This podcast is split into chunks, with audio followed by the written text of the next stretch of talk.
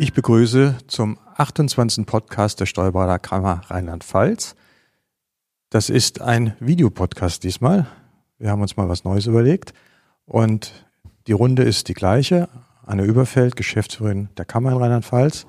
Als Gast haben wir Michael Görgen hier vom Berufsrechtsausschuss, unser Mitstreiter Ralf Nick, IT-Ausschuss und ich bin Walter Mock.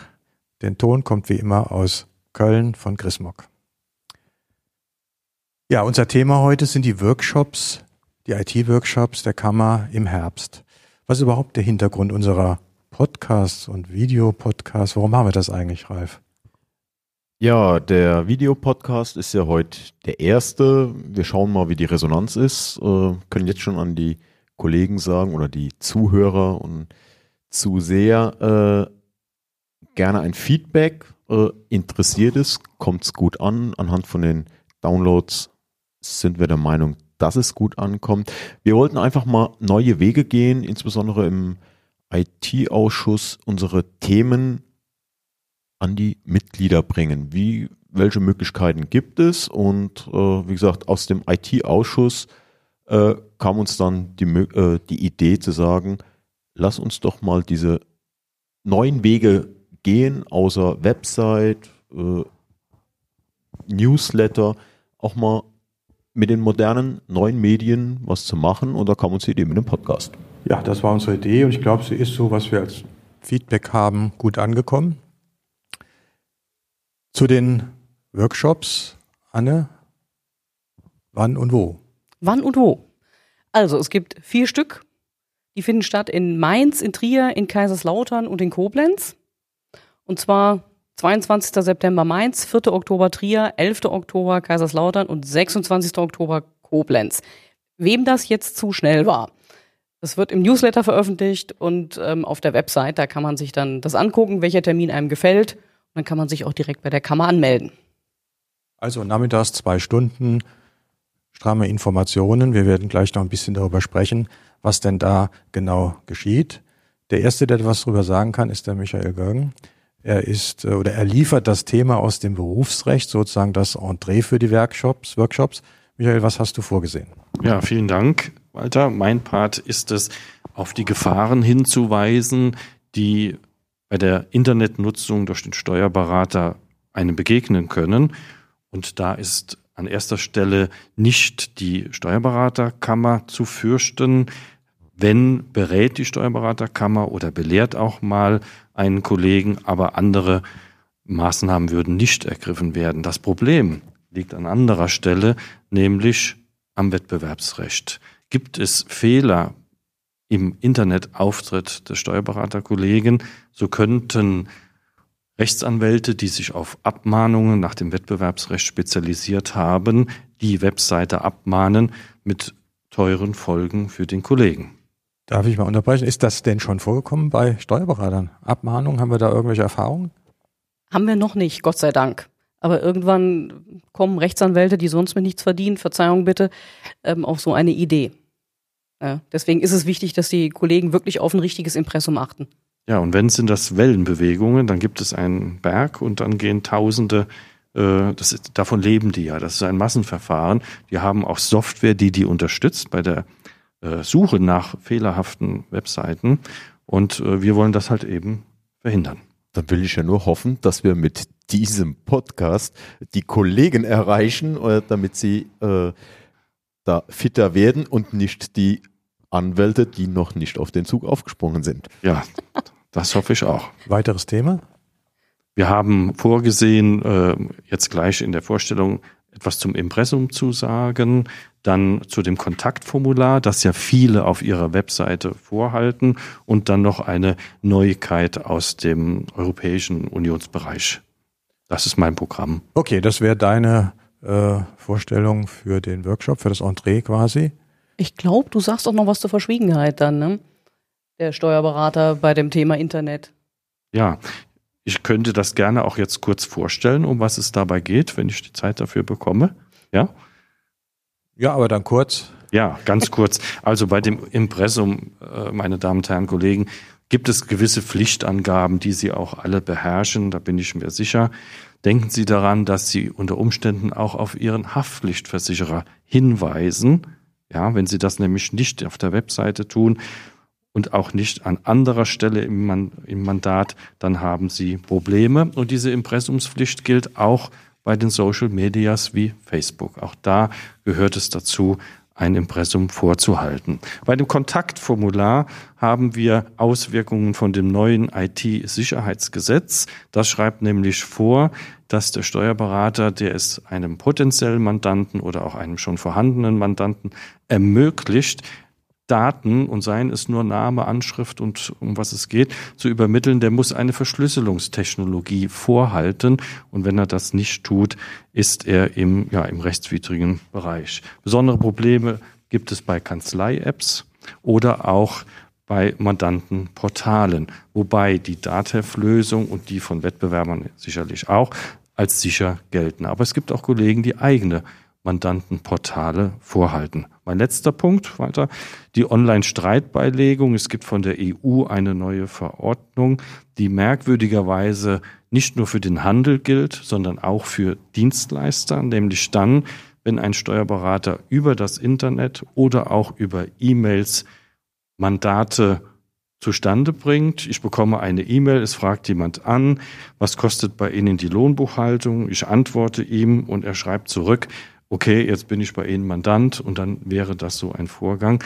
Da genügt es, und das kann man doch dann auch wirklich einfach machen, indem man einen Link auf diese Seite der EU-Kommission in seinem Impressum führt. Das war es im Schweinsgalopp, Näheres im Workshop. Okay, also wir sehen, es gibt die neuen Medien, aber eine ganze Menge Fallstricke für uns, worauf wir achten müssen. Äh, da ist der eine, ein oder andere Kollege sicher noch nicht so gewappnet mit. Ralf, weitere Themen. Was haben wir vor im Workshop? Ja, ein Thema, das zurzeit viele bewegt und deswegen bewegt es auch uns im IT-Ausschuss, Voice over IP. Vielleicht ganz kurz, was ist das? Äh, Voice over IP ist äh, Telefon über das Internet. Und wir alle wissen, Internet ist nicht so ganz sicher. Und dann müssen wir uns natürlich die Frage stellen, wie sicher ist denn das Telefonieren über das Internet? Und wir haben da einen äh, hochkarätigen Referenten für gewonnen, der auch schon bei früheren Workshops dabei war, der Herr Joost aus dem Ministerium. Und der wird uns dieses Thema näher bringen. Und äh, ich will jetzt hier nicht vorgreifen, aber so ein klein bisschen Entwarnung vielleicht geben. Äh, in dem Fall wird wirklich nicht alles so heiß gegessen, wie es gemacht wird.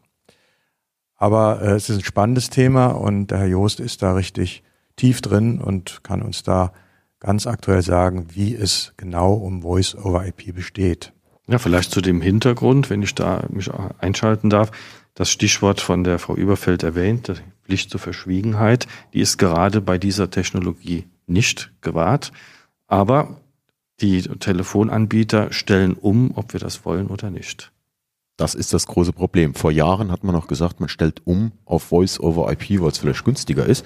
Jetzt mhm. stellt man um, weil die Telekom, Vodafone oder egal wer sagt, wir stellen zu dem und dem Tag um und deswegen sind auch schon die ersten Anfragen an die Kammer gekommen und gesagt, was ist, was habe ich für Probleme zu erwarten mit Voice over IP, telefonieren über das Internet und deswegen haben wir uns des Themas angenommen. Gut, weiteres Thema, das dritte Thema des Workshops ist äh, von dir mal mit in die Runde gekommen bei unserem Ausschuss, ACL. Michael, was hat dich dazu bewegt? Was ist da so interessant dran? Letztlich geht es um Waffengleichheit. Die Finanzverwaltung nutzt ein besonderes Programm namens IDEA, um im Rahmen der Betriebsprüfung Unregelmäßigkeiten aufzudecken.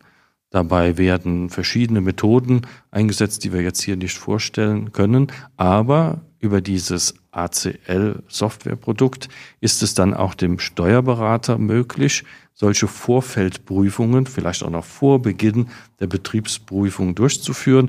Und das sind nicht so primitive Fragen wie gibt es ein Kassenminus in einem Jahr, sondern das geht schon sehr viel mehr in die Tiefe.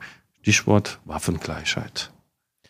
Ja, äh, aufgrund deiner Initiative hatten wir uns ja im IT-Ausschuss der Sache angenommen und wir hatten auch den Referenten, der jetzt im Workshop äh, berichtet und die dieses ACL vorstellt, auch hier im IT-Ausschuss mal da gehabt und für alle, die nicht zu dem Workshop kommen können, äh, dieses ACL, dieses Gegenprodukt zu IDEA, der Herr Birnbacher von der DATEV hat schon gesagt, nicht, wenn ich jetzt weiß, okay, ich habe morgen eine Betriebsprüfung, ich lasse heute mal meine Software drüber laufen, sondern wenn ich so ein Produkt einsetze, sollte ich es sogar schon unterjährig, aber zumindest mal spätestens bei der Jahresabschlusserstellung äh, drüber laufen lassen, damit ich auch im Abschluss schon sehe, hat es bei der Eisdiele am 18. August die Sonne geschienen oder nicht. Das, solche Sachen kann dieses Produkt, äh, unsere Wetterdaten auslesen zum Beispiel, um zu sehen, aha, stimmt das mit den Umsätzen überein? So prüft die Finanzverwaltung und wie gesagt, die Waffengleichheit soll damit gewahrt werden, genau. Also ich denke, das ist ein spannendes Thema und das wird uns in Zukunft immer mehr auch beschäftigen, weil die Finanzverwaltung natürlich dieses IDEA-Programm immer mehr anwendet und äh, die, das Risikomanagement, was ja betrieben wird, passt ja genau in dieses Bild.